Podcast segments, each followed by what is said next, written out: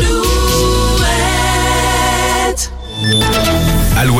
Les infos. Denis Lebars, bonjour. Bonjour à tous. Une nouvelle descente de police hier matin à Angers, une opération anti-drogue conduite notamment dans le quartier Montplaisir. Plusieurs personnes auraient été interpellées, placées en garde à vue.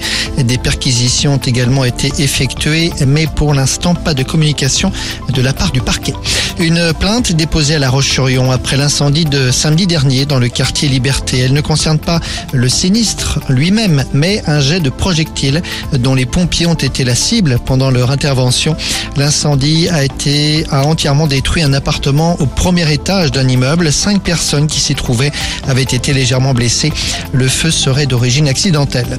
Saïd Chaban serait en garde à vue ce matin à Nanterre. Une info LCI TF1 ce matin. Le désormais ex-président d'Angesco est soupçonné de blanchiment d'argent. L'enquête porte sur des transferts de joueurs. Le mondial de Montaigu, large victoire de l'équipe de France féminine hier soir. Deuxième match pour les garçons ce soir contre l'Arabie Saoudite au Poiré-sur-Vie. L'Angleterre, elle, joue ce soir à Chantonnay.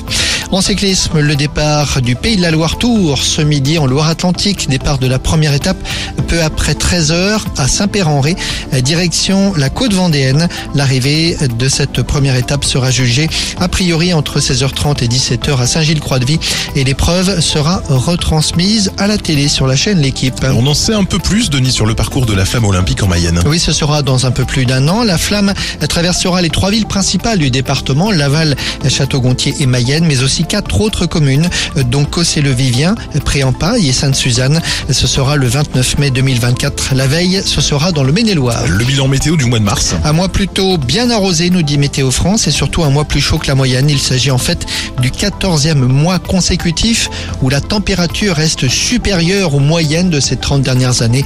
Le réchauffement climatique semble se confirmer. Bonne journée tous.